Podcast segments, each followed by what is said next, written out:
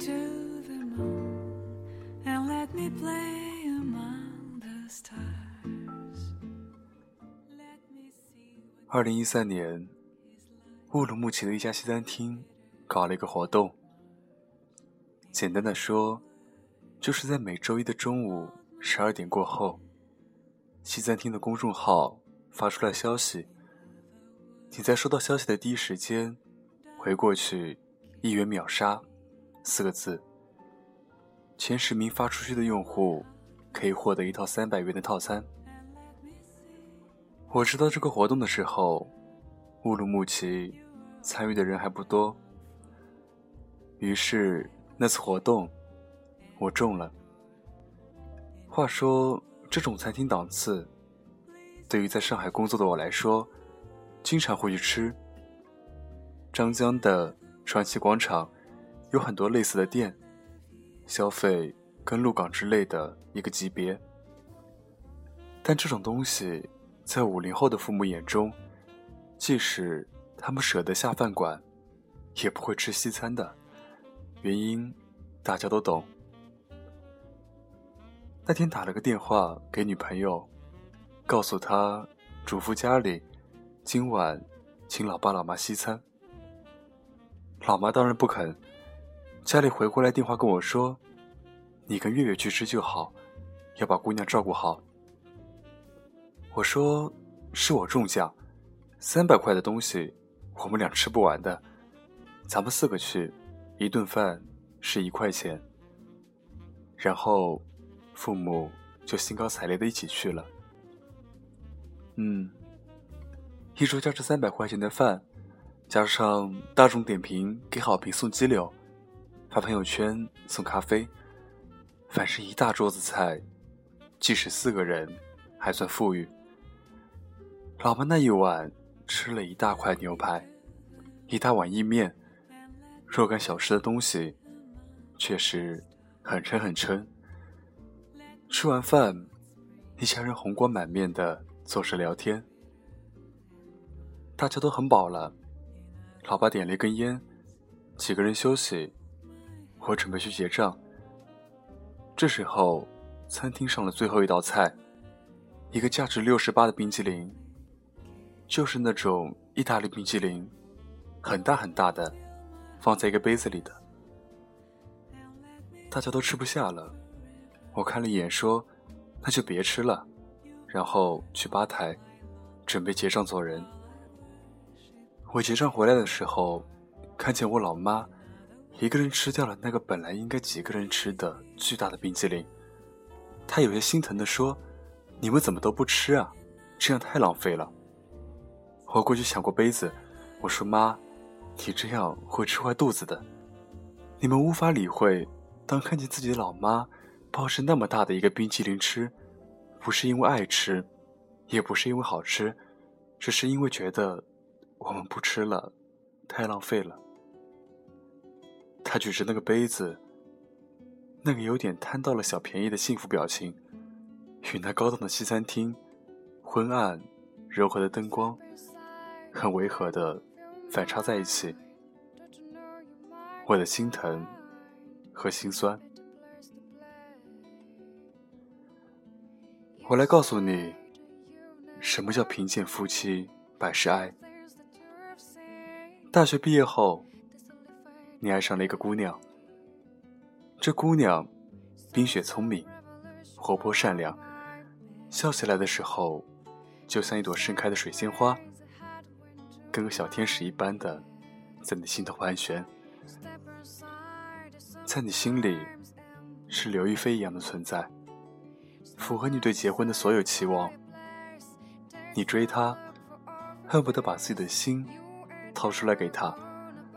终于，那一夜，姑娘一脸娇羞的跟你说：“我们先处着看看。”你高兴坏了。姑娘做普通的工作，有一个闺蜜，老公抱有钱，名车就不说了。姑娘驴牌的包包，每周一换，各种节日各种派，连清明节也可以收到花。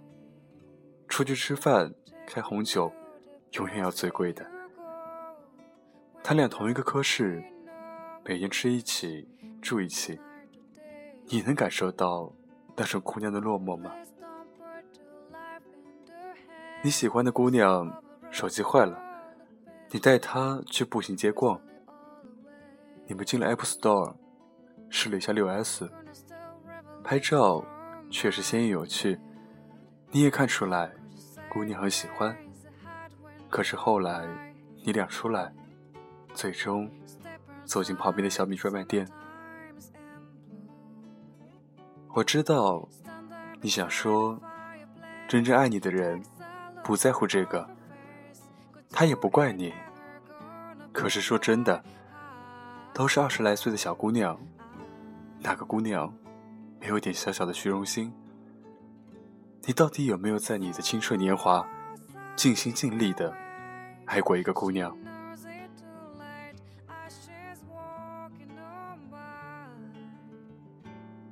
你虽然穷，但姑娘很善良。你对她好，她很感动。两个人在一起了，半年之后，去见姑娘的父母。姑娘千叮咛万嘱咐，于是，你提前洗澡、刮胡子、做面膜、熨西装、打领带、擦皮鞋，一脸紧张的。按响了他们家的门铃。女朋友家很懂礼数，准丈母娘在厨房里忙活了一个下午，做了几个菜，一边吃一边聊。你在洗衣间跟女朋友对视，她一脸欣慰的赞许你的眼神。你有点洋洋得意，以为大功告成。突然，丈母娘半开玩笑，半认真的说。你们俩的事情，本来我是不同意的。隔壁那个老王的儿子，公务员，对我家姑娘可好了。但是你对我家姑娘也好，她也很爱你。我们都是看在心里的。我们不是不通情达理的人，也没有什么别的办法。必须买房子，哪怕你付个首付，你们俩一起按揭也可以。房子写你们俩的名字。其他的，我和他爸爸不反对。家电装修，我和他爸爸想办法。你是愿意写名字的，即使只写他一个人的名字也好。可是，你掏不起钱。你说：“阿姨，我们现在努力，我一定可以的，请你相信。”丈母娘脸色大变。将你送出门之后，这姑娘两周电话不接，微信不回。两周后，你约她出来，在楼下的街心花园。你望着她，觉得这两周过的时间超过两年。他一脸冰霜，任凭你恨不得不要七尺男儿的脸面，跪下来求她。他只是说：“对不起。”哭着跑开。两个月后，你接到他的微信：“我下个月结婚。”关于过去的点点滴滴，我都记得。谢谢你。你祝福他，删了他。从此，你夜夜买醉。你愤愤不平地说：“这个社会就是这么不公平。”好吧，上面这个故事残忍了点。丈母娘答应了你，你俩欢天喜地，两人借钱买房、按揭、结婚，一切从简。姑娘很懂事，她不要钻戒，不要名表，房子简装修，家电慢慢买，日子过得也算不错。一年后，小生命降临，幸福甜蜜。别急，故事还没完。突然有一天，电视台播放三鹿发生三聚氰胺事件，质监局检查了全国奶粉，全军覆没。一夜间，所有的爸爸妈妈都开始代购进口奶粉。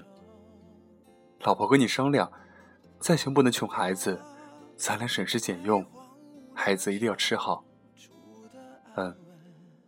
于是，你们继续节约，孩子喝进口奶粉，又进口尿不湿，上了幼儿园。你的女儿很聪明，在幼儿园花花获了奖。幼儿园选了十个小朋友，去日本跟日本小朋友交换。老师找到你，你孩子真的好棒，是我们学校的一个好榜样。这也是孩子开拓眼界的机会。嗯，去趟日本吧，十天，六千七百块钱，可以有个家长陪同。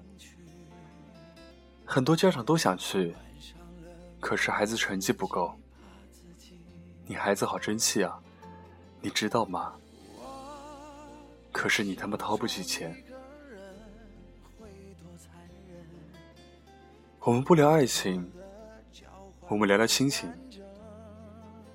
总有一天，我们在这个世界上最爱的母亲老去，进了医院，得了癌症。是的，这个病目前无解，横竖都是死。医生说已经晚期了，不能手术，建议化疗。肺癌的治疗方法中有好多种。化疗药物中，有一种叫贝伐珠单抗，进口药物，两万多一针，不医保，副作用小，不掉头发，化疗后不呕吐，病人精神。普通国产化疗药，一针一千多，可以走医保，吃了呕吐，头发掉光，病人被折磨得生不如死。你是善良的人，你只是穷。半年后病情进展，化疗没用了，于是医生又给了你两套方案。没钱的人保守治疗，吃中药，谈到死；有钱的人吃国外的靶向药物治疗，伊瑞莎和特洛凯，一天一片，每天一千。不医保，全部自费，效果真的有。吃了以后，病人躺在床上跟你聊天，也不会昏迷。这是你最亲最亲的人，你怎么选？你不努力，用什么资格选？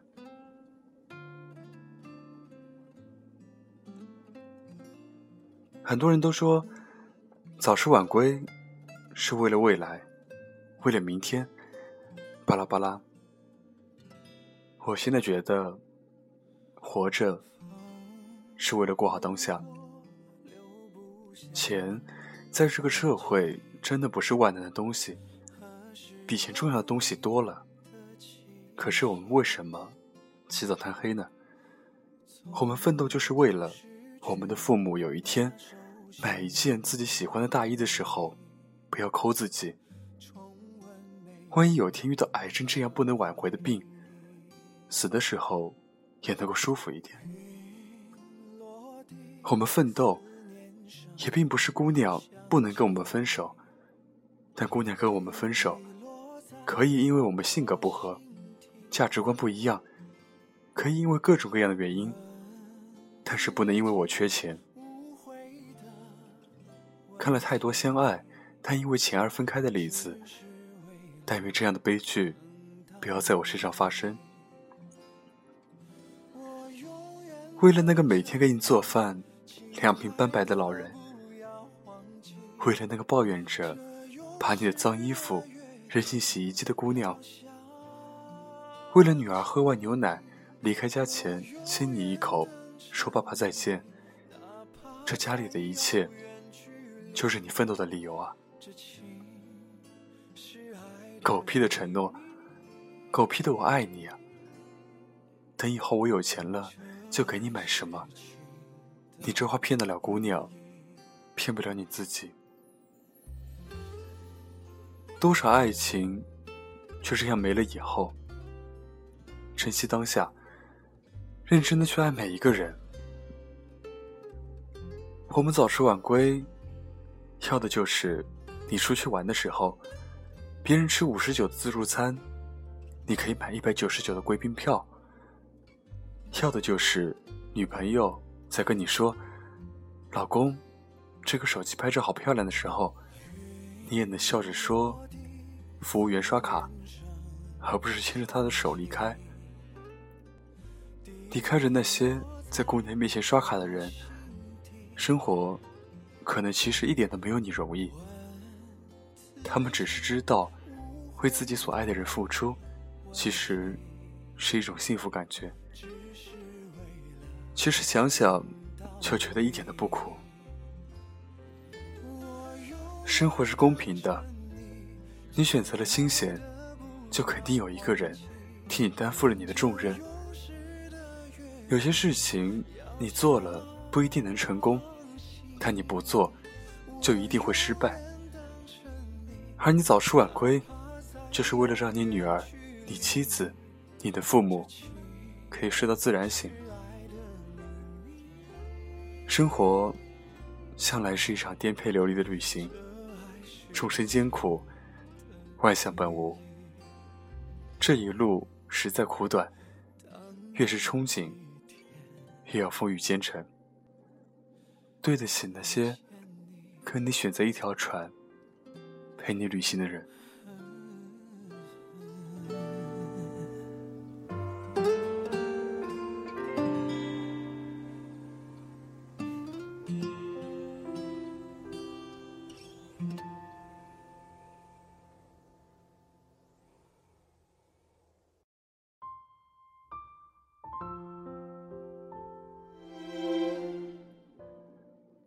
读了上面几则简短的小故事，那么现在你知道了你为什么要这么努力吗？努力不是为了别人，而是为了家人，为了另一半。你可以过得不好，但是你跟我在一起的时候，不能受半点委屈。那么今晚就到这里结束，祝你晚安。欢迎关注我的新浪微博“沉默”，我们下期再见。希望你从明天开始一直努力，坚持不懈，为了更好的自己，也为了更好的家人。拜拜。怀念啊，你唱的未来，切割之后。情绪变沙哑，凝望你的眼眸，掩饰了坚强，连最后的哭泣都止不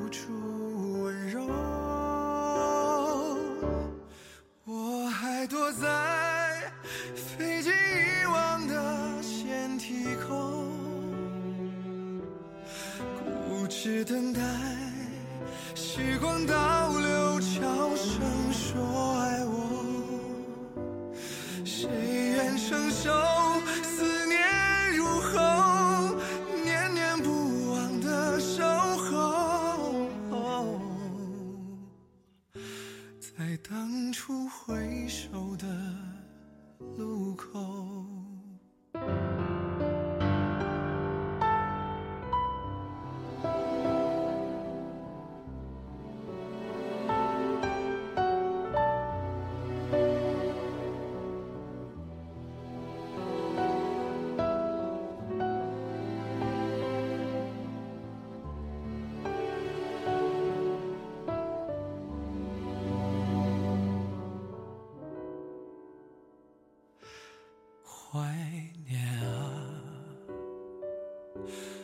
你唱的未来，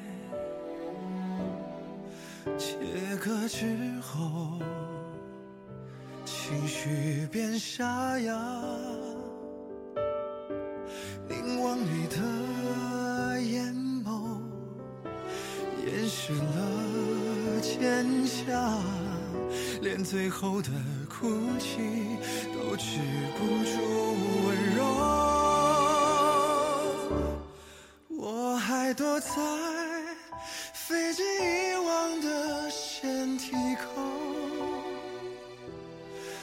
固执等待时光倒流，悄声说爱我。谁愿承受